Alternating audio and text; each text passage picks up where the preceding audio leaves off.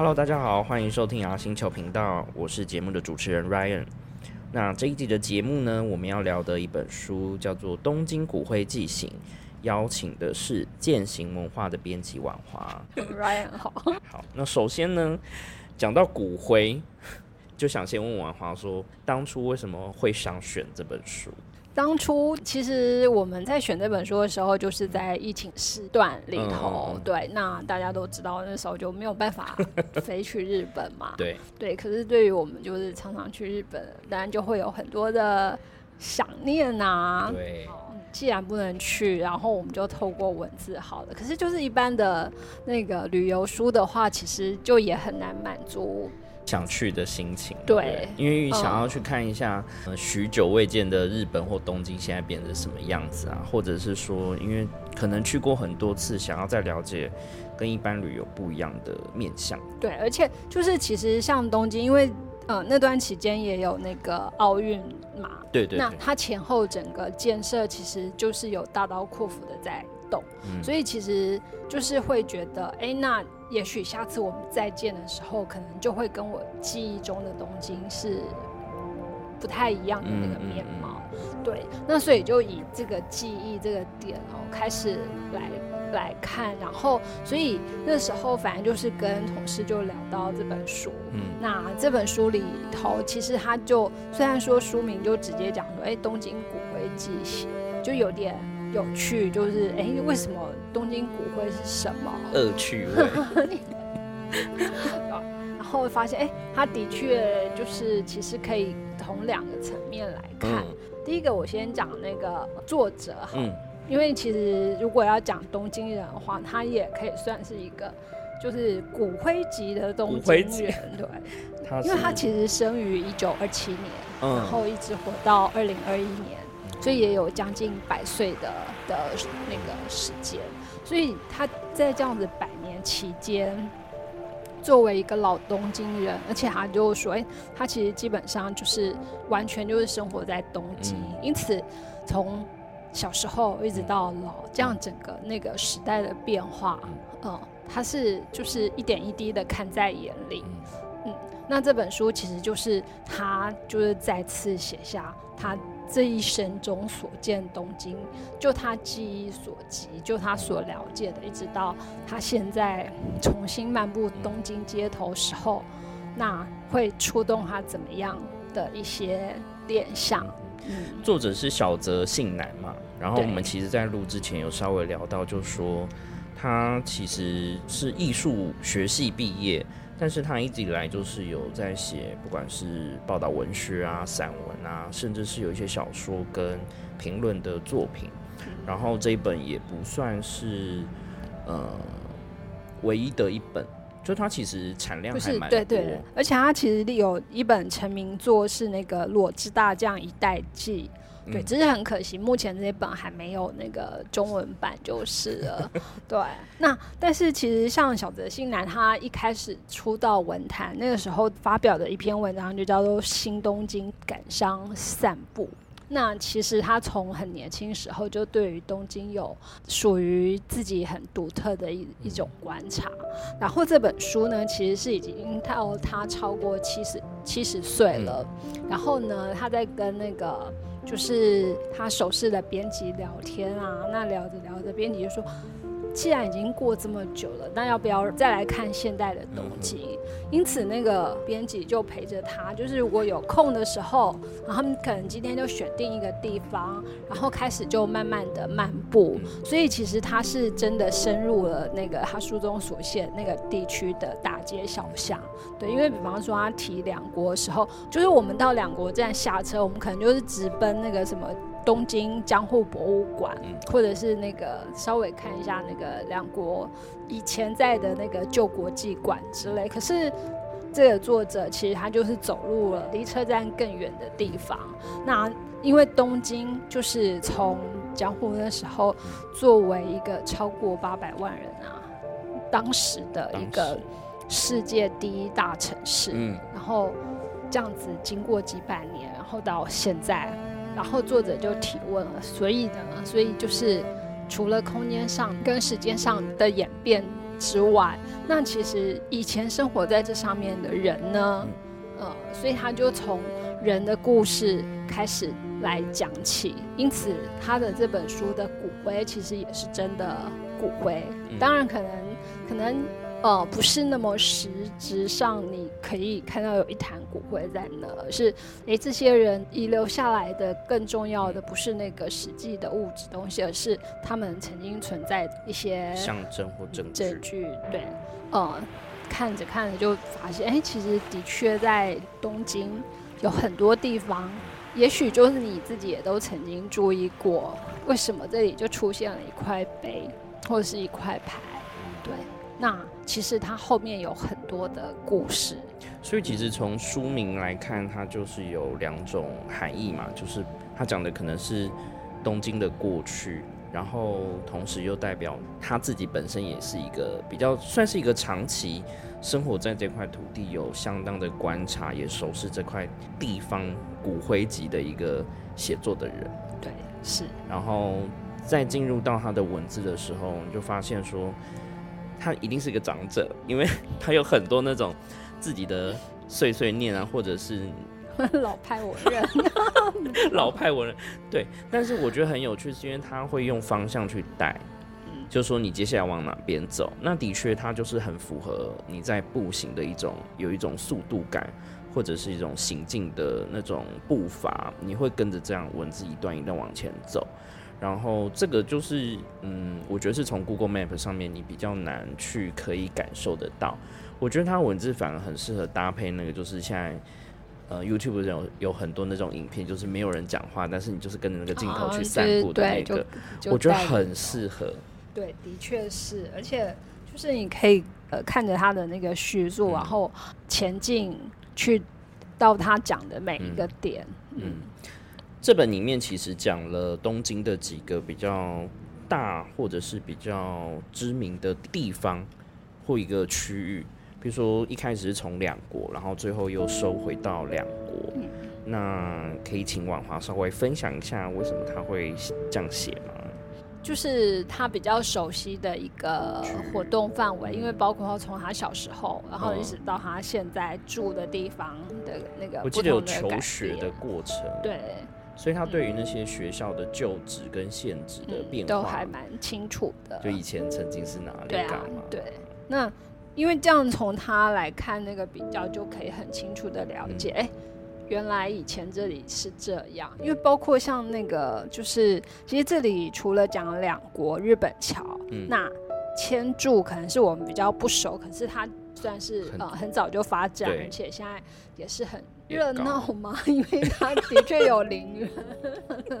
好在那里。然后竹地，竹地其实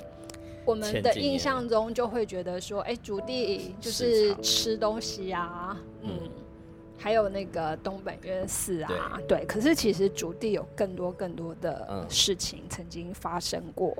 嗯，那包括那个沙林毒气事件，其实也跟主地有很大的关系。然后另外一个就是古中，那古中千住跟那个多摩，就就是台湾人来说，可能就不是真的那么熟悉的。对，可是这几个地方也都有很多的故事。嗯，然后我们今天其实要聊的。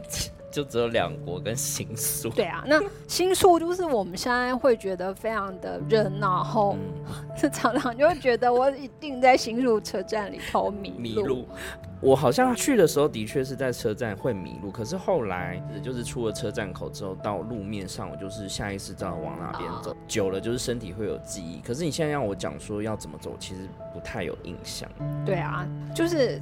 我们现在看我的新书可能都是这十年之内的那个状况。那但是其实像这本书的译者哦，因为他后来也定居在日本嘛，所以他这他那时候他在翻译这本书，然后他就说啊，原来新宿以前是这样。然后另外是哎，他就说哎，那我也。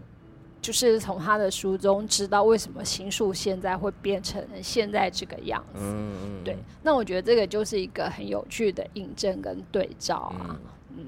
嗯，要能够像他跨越时间走这么长的人很少嘛，不管是作家或是翻译的人要能够像他这样，而且又要在这个地方生生活的够久。对，那可能之前有几本，比方说就是他会讲，哎，昭和这个时期的的东京昭和散步啊什么的，或者就是他是以以一个特定的时代来讲。那可是这个作者其实就是，哎，从以前就是很荒凉的以前，可能一直到很热闹的现代，嗯，他就有一种时间上的连续感。那我们首先要聊就是两国好了，嗯，两国刚刚其实往回有聊嘛，就说出了车站，大概大家直奔的可能就是两个地方，一个就是国际馆，然后那个江户东京博物馆，对。对，这边 我第一次去的时候，应该是我去的第一年吧，那个时候我们有安排课外教学，要去看那个相扑。呃，对，这里是相扑的非常重要的一个地点。对啊，所以那个时候就是要学着坐电车，要到这边要转车。然后我们那个时候住的是呃，在东西线上，就是蓝蓝色的线，然后坐到嗯门前町，要到门前町去转车，然后转大江户线，然后到两国下车。然后因为那个转转车的过程其实很短，就是下来换一个出入口就进去。所以我对于到两国的印象其实其实不远，然后下车之后直接其实就有看到这两个非常大的地标，嗯，然后但是我们就直接要去看相扑，所以你就发现那个区域的人其实都有一种很不是东京市区的人的感觉。对，他的确就是因为他也是东京很早发展起来的地方，所以其实呃跟那个闹区那边是以。与田川隔开来嘛，可是，一讲对一河之隔，两边的发展，不管是速度，不管是那个状态，对，就完全都不同。那作者他第一篇讲两国，其实他是从博物馆跟两国国际馆相对的车站的另外一边，也是往南走。嗯嗯，那如果就是你对那个相扑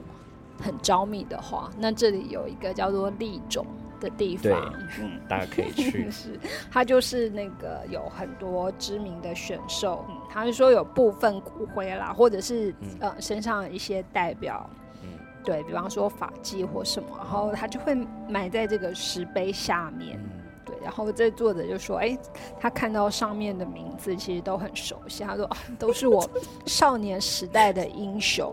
呃，讲到相扑，其实那时候我们要去看那个表演的时候，因为。学校老师就会分享嘛，因为毕竟他们可能每一年度都会带新生去参观这个日本的传统的东西，然后他们就会讲说，哦，这个历史是怎么样。上课之前可能就会先帮我们复习一下，说哦，你们记得就是要看谁谁谁。虽然我们对于那个规则不是那么很理解，但是你大概那个前后都会去关注一些比较多历史的新闻，然后。反正你会跟着，就是耳濡目染之下，对于这个事开始有点关心。所以你一出了车站，其实你可以看到很多跟相扑有关的东西，比如说海报、旗帜或名字，甚至你去吃饭，都可以看得到很多。以前啦，但我不知道现在变怎么样。那就是好，如果接着那个刚刚讲那个立种再继续走的话，那其实就作者提到这一区有另外一个很重要的那个魁相院。嗯，那它现在好像蛮现代的一个寺庙设计，就它有重新再设计过的样子。嗯，然后呃，因为你可以想象两边是高楼，那中间夹起来，那怎么让这个被夹在两个高楼中间的一座寺院要可以对要融合？嗯。那他就采取了很特别的那个方式，嗯，然后作者也说，哎，可是他以前其实是朝西边开口，嗯，可是他现在已经变，就是完全转向了，他现在那个就是变成南北向，嗯嗯嗯。这区其实还有一个很重要的是，那个作者提到就是明利大火的纪念，就是历史事件。对啊，那像明利大火就是。其实我觉得他的解释也蛮有趣的。这个其实有很多阴谋论，就是你如果查相关资料，都可以看到这两个不止两种说法，就是里面讲的什么不小心什么袖子扇到火啊，就是让镇绣火灾。然后另外一个是有人刻意去纵火这件事情。对而且他还谈到说，哎，那但是也因为那个名利大火的发生，所以当时那个整个城市里头本来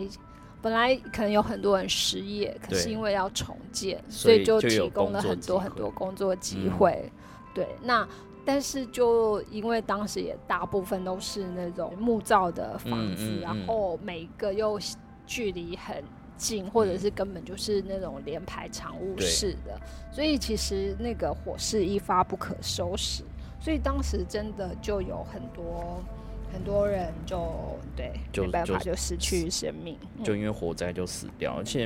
因为它离羽田川很近嘛，所以其实。死伤的人可能就随着河流就这样飘走。对，那个当时的作家就有人就描写那个呃整个混乱的状态。对啊，比方说那个作者也有引其中一本书叫《五脏灯》，嗯，然后就说啊那个路上就有很多堆积如山的各种家具用品啊都陷入火海啊，然后那个群众四处逃窜，然后他们可能跳进水井或水沟，嗯，甚至有些人是被推下去的。对，那如果没有被火烧死，就很多人可能是这样子溺死。然后，当然就是后来重建也包括，就是说，哎，在这条那个川上后来建了一座桥。嗯那这也是当时的一个影响。后另外一个我觉得很有趣的，就是 那个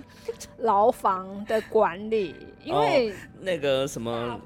所以会放出去，然后你们要自愿回这件事。对，然后那个就是其中。其中，嗯，当时叫做奉行，也就是那个典狱长。对。那他就看到大火，所以他就在那个，呃，当机立断就要放走囚犯，然后他跟大家说，他大火熄灭之后，请大家回来服刑。然后这项就是后来变成火灾发生时的惯例。可是，就是，但第一次没有那么顺利，因为。就是上面发布命令，可是命令还来不及传，所以当时看守的人其实还是还是有些整个门都关起来，就不让他们离开，所以还是很多人就是因此就死在大火里头。那如果有企图逃走的，可能也都是掉入那个护城河里。所以就是据那个刚刚讲那本五藏灯的记录，他说：“哎，当场。”的死亡人数可能高达两万六千人，是指淹死在那个河里的，就是可以看得到尸体的这一块。可是其他部分，如果说已经烧到没有办法辨识的话，可能人数更多。对对，所以其实那真的造成的那个伤亡非常的惨重。那当然就是也是变成哎，大家会对于火用火更还有包含防火这件事情。然后，另外还有一个影响就是，哎，这我们在另外一本书里头就有作者写到，对，就是，嗯，江湖人反而就不太会累积身边的那个东西 那他只要就是基本必须，然后而且是可以那个，如果发生对火灾或什么，就可以随身。随身携带逃走的那个装备就好了，对，所以他们如果有赚到钱或干嘛，就 是就是花光，对，所以他们也很喜欢享乐。那当然就是羽田川，然后建了，后来建了这个两国桥之后，那等这些灾难都过去。这里就变成一个很热闹的地方，因为他们像那个，就是说，哎，江户时候那时候在，比方说夏天会放烟火，或者是江上乘凉等等，那其实都是在这个区域，所以在成平时候，这个区域反而是一个还蛮有活力、很热闹的地方。就像刚刚讲那个，因为两国桥落成之后嘛，所以其实。呃，桥的两端或是这边的周围，其实慢慢开始因为这个桥的关系而发展的比较好。然后所以说，包含比如说水运啊，然后呃变成仓库等等，就变成说他的生活机能越来越完善。然后慢慢这一区就开始变成一个还蛮重要的城市呃小区。对，就是嗯所谓城下町对大江户。嗯，对啊，所以。到那边的印象，我都觉得它就是介于一个要发达不发达的中间，可是它又有一个某一种步调，应该是生命力很强的地方。对啊，哎，那你有你有看过那个明利大火供奉塔吗？或者是去过那个回香园？没有。我印象中老师有叫我们不要乱看。呃，就是就是我们要带队经过嘛，然后就说啊这就是哪边哪边，然后他稍微有讲，可是对于名利大火这件事，可能就当时我们刚去念书的时候的理解或日文能力还没有那么强，但他只是说啊这边有很多过去的历史，啊，就这样，所以就过去的历史，对啊，对。然后他会继续再往其他的地方走，然后我觉得比较有趣的就是，其实，在呃书的文案其实有提到，就是靖国神社，嗯，对，原名它的本来名称叫做东京招魂社。看我也想说，这应该是冷知识吧？可是这里就是它其实也是一样，它供奉了那个石塔，然后石塔。两边各有一个石碑，就是他们的石塔其实是供奉呃各式各样的死者，嗯，就是反正就是一个愿愿他们安息的这样一个概念。然后当然也有很多是那个狱中暴毙的囚犯，或者是那个受刑的死者，那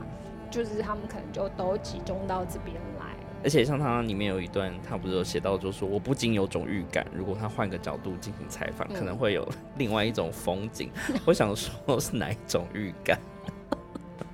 没有啊，就对就其实他这样去看，当你一旦注意到这个主题的时候，就是你会发现，哎，好像他就突然就一直出现了。嗯，所以后来的那个几个章节里，比方说有些碑的文，它会一再重复的出现。嗯。然后包含说，其实你看得到上面的一些碑文，或是嗯不知名的小寺院，供奉的是一些那个很多是无名的人，然后就是其实他们就有一个名称叫什么无缘无缘寺，对，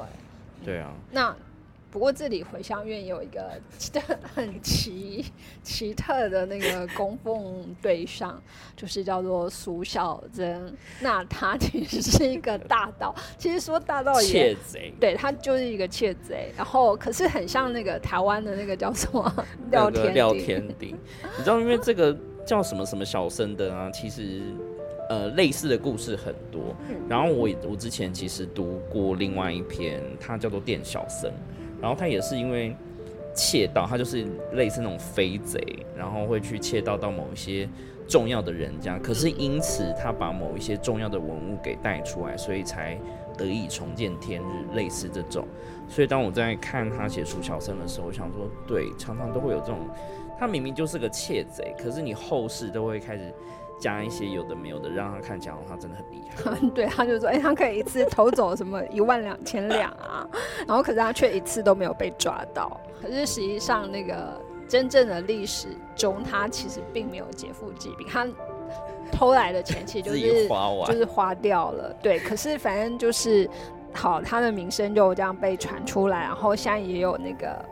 那个歌舞寺院，然后就而且。在那个前面，他就放了一块石头，叫玉钱力。然后呢，据说现在求考运好的话，就是会来这里拜。嗯，然后就是会有人拿那个，你用一些工具去把它刮下来。哦，可以那个那个带回去，就是它可以作为一个护身符。然后作者虽然说，哎，他去的时候并没有看到有人在弄，可是就是即使你现在，嗯，现在上那个。对，Google 上面找，然后就会看到，哎，有去旅游的人就会说，哎，也跟着大家去刮那块石头。那至于是不是真的有那个保保佑，嗯，就嗯，大家自己心诚则灵。对啊，这里还有，其实像作者提到，说有那个呃画师兼戏作家山东金传跟他的弟弟山东金山的墓也都在这边哦。对，那这两个人其实是因为最近有另外一本叫做《图说江湖娱乐》里头，其实他就是提到江湖那时候大家最喜欢的，对，就蛮让人羡慕的，就是他最喜欢读小说，嗯，然后当时的小说非常的热闹，因为其实就很接近绘本。因为就是图文并茂，对，嗯，那像山东金山其实当时很有名，而且他就是一个畅销作家。那他写的就是那个什么《忠臣水浒传》啊，还有那个什么《新学早染草》，这个名字我们听起来是还蛮陌生的，可是其实去看他的故事，就是还蛮像。怎么讲？有点像什么七侠五义或什么，就是会有点借着故事来教中教小。那但那个什么新学早染草就就是另外一种，是会比较类似像日本的花系列，就是也会有一些当时的风月什么的。这两种就是当时很受欢迎的文学类型。对，然后像他弟弟山东金山，因为他很喜欢猫。所以他那时候就跟另外一个很 很会画猫的那个歌川国芳合作，那出了一本叫做《胧月猫草志》，然后就讲那个母猫就是跟跟一只公猫就是两个人情投意合啊，可是结果后来就被公猫就被。被人杀害，所以他为了要复仇啊，所以他就去拜师，那母猫就去拜师学艺什么的。然后就是那个剧情听起来真的就非常的有趣，对。可是当时就是，嗯，他们的那个著作一出，对对。就是的确是当时很重要的娱乐，而且之所以插图那么多，就是也是为了降低大家对文字的那个嗯门槛。对，我记得好像其他本之前出跟江户有关的书里面也有提到类似的文本或者说故事，其实是当时很。受欢迎的娱乐，嗯，对对，然后所以其实像像就是这些文人的墓，就是也是就会在在这些地方出现。那可是当然，如果你没有特意去找的话，也许其实你不会发现。那可是作者就是他自己本身就是一个呃嗯长期在经营文学里头，所以看到这些文人的墓，其实对他来讲也是会让他眼睛一亮。对啊，其实。其实也没什么好可怕的，对。哎，他很认真去研究上面的碑文呢。嗯，那的确，那个对碑文上面，它其实就透露了很多的讯息。那只是就有很多，就是也是现在可能经过时间太长，对，就 就不会有印磨掉了。然后对，大家可能就会以为说啊，它就是一块石头，可是其实不是。那他们是以这种方式，就是为。曾经在这块土地上的人留下一些什么？你看，像我们就没有，我们就直接全部拆掉。对啊，连碑都没有，所以就只能看以前照片，可能有这些东西，但你都不晓得这块土地上过去发生什么事。接下来我们要进入到很快就跳到新宿，新宿我觉得大家应该都很熟，但是过去十年到二十年的变化真的很大。就包含呃新宿车站出来的附近，包含它的百货公司沿路的街道，其实很多以前有跟没有的差异。我觉得你有去过的人应该都有发现。嗯，像我可能离开的时候，新宿车站那边全部都还是工还是工地啊，就是都还没有盖好。你离开是几年的时候？哦，十几年前。那时候还没有那么多，但里面提到的代代木大楼是一定有的啦。嗯，然后再就是新宿南口的那个 Lumine，嗯，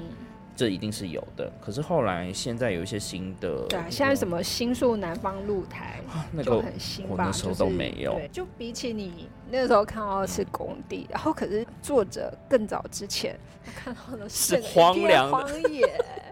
对啊。然后你现在，如果你站在那个新宿车站，然后你走出来，然后你就面对高楼大厦，去想象那个荒凉到底是怎么？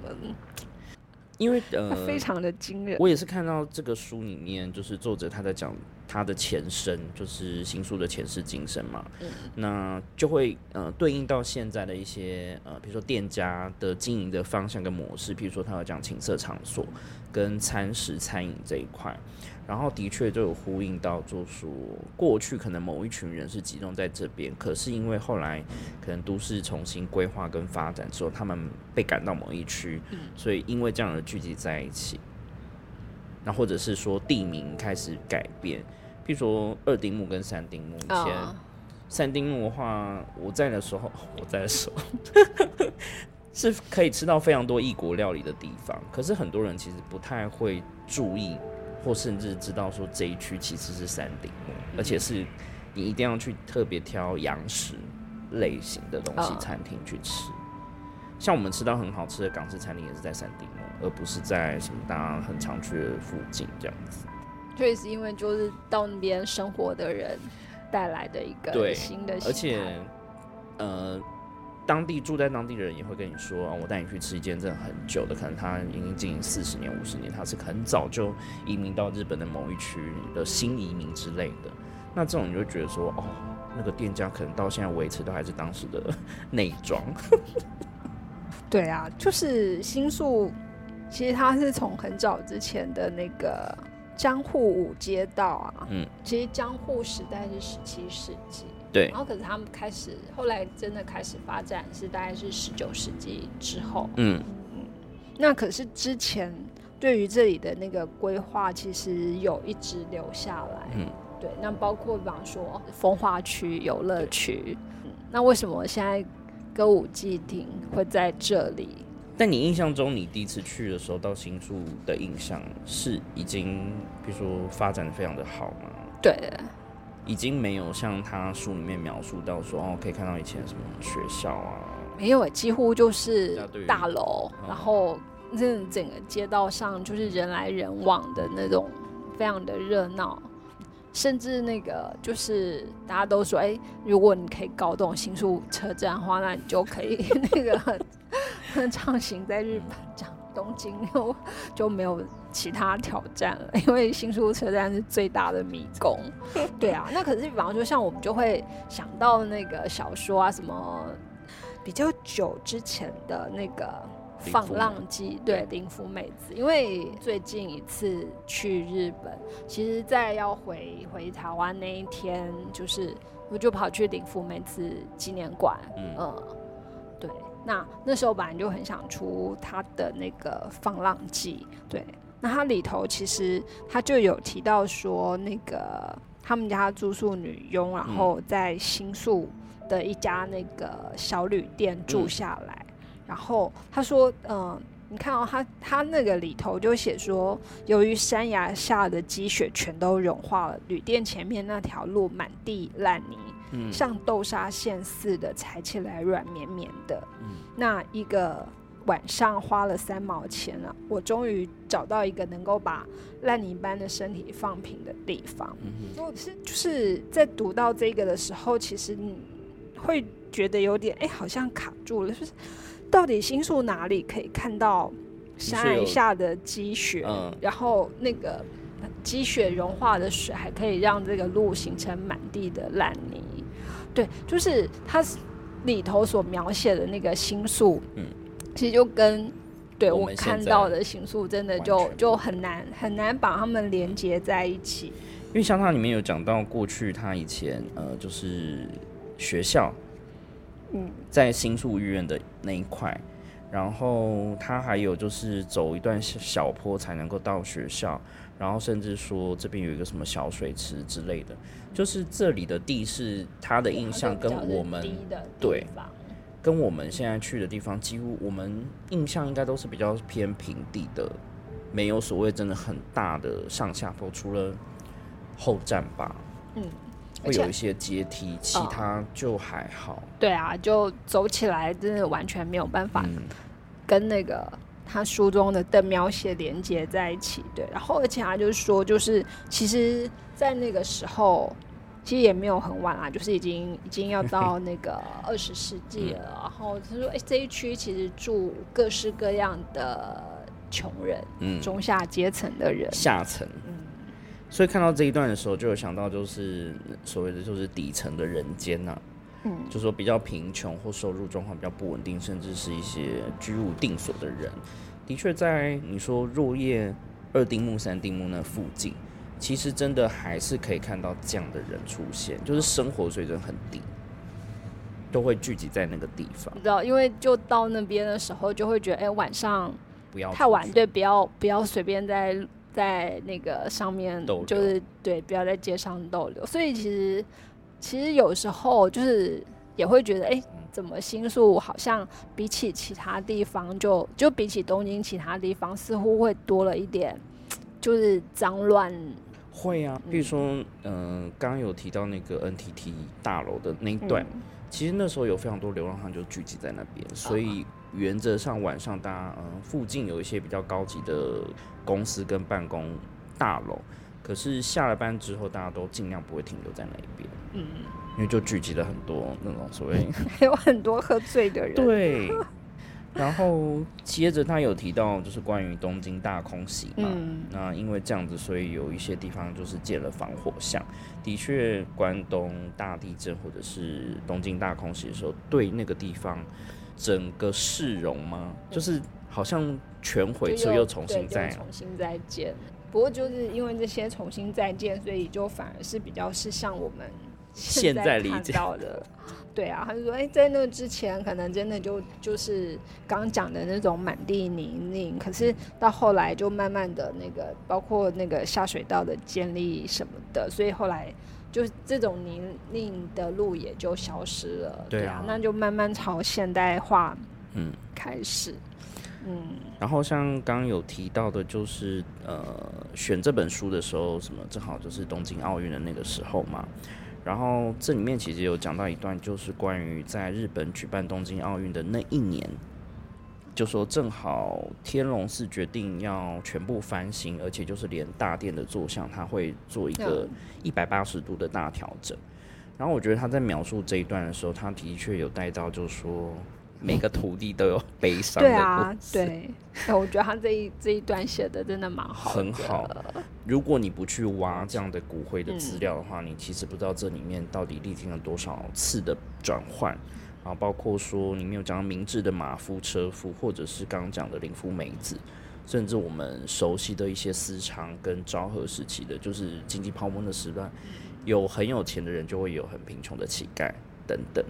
就像作者他就说，哎、这整个东京，就我们知道东京其实目前很热闹的这个这个区，其实是有计划的那个填海造地对嘛。可是其实就是除了填海的那个土之外，哎、其实东京也是叠在一层层的骨灰之上，就是你随便怎么挖，你下面其实都是人。所以其实现在的东京可以发展成这样，就也因为有前面这些人的存在，那才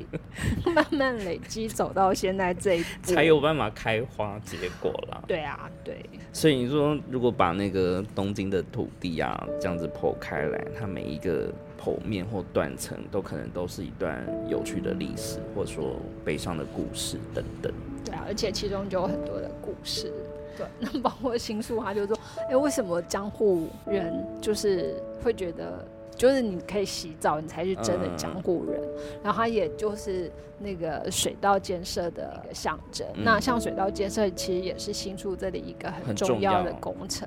对，可是就如果你是作为一个游客去到新宿的话，那这个对你来讲，可能你就不会在你的认知或者是你想要去探索的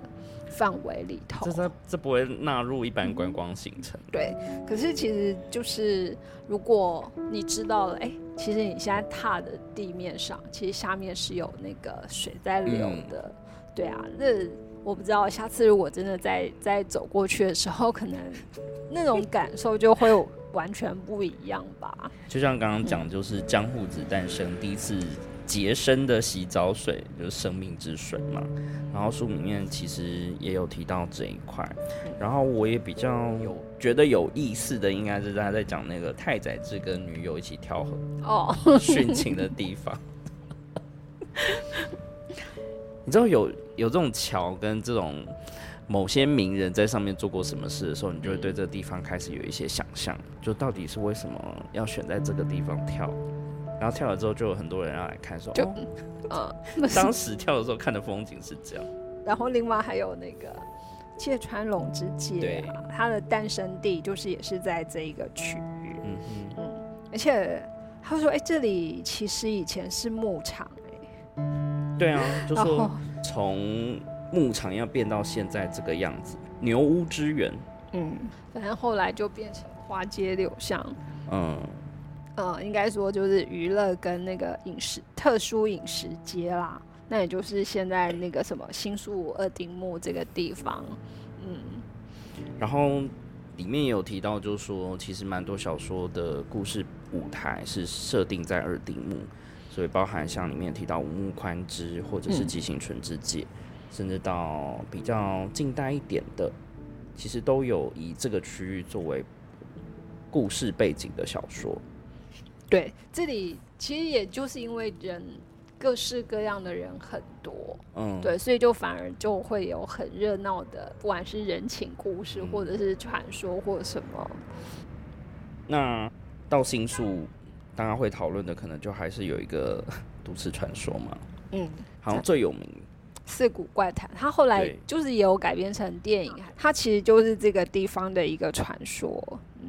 然后呢，故事是说田宫家的女儿阿言，她有一个入赘的丈夫叫伊右卫门。那因为这个丈夫呢脚踏两条船，所以那个阿言就投水自尽，嗯变成了冤魂。然后呢，附近小河在某一天就是有一块门板，然后上面钉着一个女人的尸体，对。然后狂言作家就把这些留言跟那个事实混合起来，创作了一个神怪故事，其实就是那个四谷怪谈，对。所以。对，哪哪一部分是真的，哪一部分是那个后来杜撰、对就增加，就大家就可以那个，然后对，而且这里就是也是歌舞伎的一个很重要的地方，那就上演了这个故事。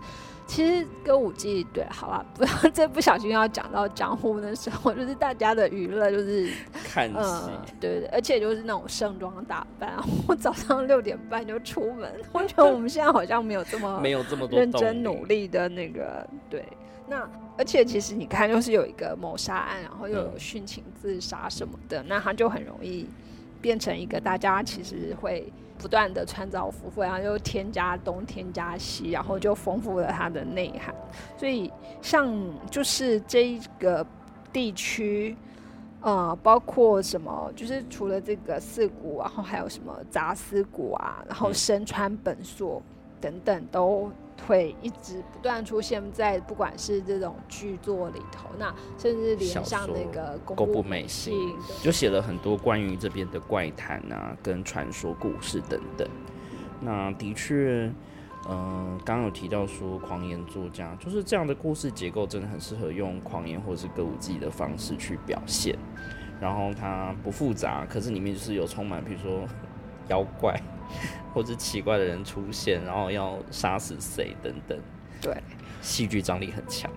然后就是因为这边就有很多跟戏剧有关的，所以就有一个语言道和神社啊。那这个就是有有兴趣，我觉得我下次可能搞不好真的就会找去看看。然后它很有趣，就是它上面那个鸟居就会有那个什么歌舞伎作名制作，然后演舞。演武场、菊五郎剧团等等，反正他就是一路这样子排下去。对啊，那这些其实就是可能都可能会跟四谷怪谈有关的表演艺人，或者是后来的其他。那如果就是呃演艺人员，那演出前其实也就会来这边嗯参拜一下，就是祈求那个嗯演出顺利。当然也有传说，如果你没有来拜的话，你的演出就会遇到麻烦。对啊，那就是这里其实就是一个，也是嗯舞台人生的真实 真实状况的那个呃出现的地点，就它就真的是一个舞台，就没有想到，哎，新宿原来就是原来是有嗯这样子的一个、一个元素存在。我觉得就是像里面提到他他去翻了那些会马上面写的文字啊，你就想说啊，像阿言跟就是伊右卫门两个人的故事，竟然可以延伸成后面这么多不同的周边产物，就觉得很惊人。对，而且它上面那个写“不可窥视别人会嘛” 这这句话的存在，就是会让大家更想去看到底翻每个都很有趣。所以我觉得讲到新宿这块，即便我们真的很熟现代的这些建筑，或者说嗯商场啊，或者说购物的地方，但是在这个地方过去可能有的故事更多。嗯，不管它是历经什么大火，或者是地震、空袭等等，它的兴起跟就是衰败，都跟人的很多生活当中是息息相关。比如说娱乐产业好了，它也是必须要靠这些花街，或者说这种深色产业才有办法这么的兴盛。嗯，我觉得不是没有原因啊。对。好，下次再去好好的看一下星宿，要去探探险一下嘛。对啊。好，所以这一本呢，我觉得，嗯，大家可以用另外一个角度再去重新看看东京。如果近期有机会要去的话，我觉得可以试试看去走，比如说日本桥跟千柱，我觉得应该会有不一样的收获。嗯，对，那 千柱其实有点可怕。古中啊，古中更可怕。我好像有一次不小心就绕过那个附近，对。因为你知道坐电车的时候，通常都是会乱看，然后因为你也没去过，所以你也很想下去说啊，是不是乱走？但真的因为太陌生，就是有一种你看到窗边都嗯，车窗外都会看到一些奇异的光景。嗯，就是哎，你很明显愣了一下，就是哎，我现在在东京嘛的那种感觉。对啊，可是就也是很有趣的那种时空交汇，对，对啊，会啦，现在不会不会真的穿越到古代，可是可以感受一下那个没有，而且好，这个作者没有写，可是在那个其他本古古中那个那边那区一个很有名的传说，就是那个平 平亲生的头颅会飞来飞去啊。对啊，这个也是骨灰之一。对啊，这也是骨灰级的传说了。对，好，欢迎大家下次去东京的时候，可以放下你过去的认知，重新去看一下周边的石碑上面在写什么。对，可以带着这本，搞不好你就可以找到，哎，原来这个石碑上面写的是这些文字，就是听作者娓娓道来，哎，为什么？会有这个石碑，它的事迹是什么？对，这的确是认识东京一个非常不同的那个角度。好，今天非常谢谢践行文化的文化。好，感谢。好，那我们下次再聊喽，拜拜。好，拜拜。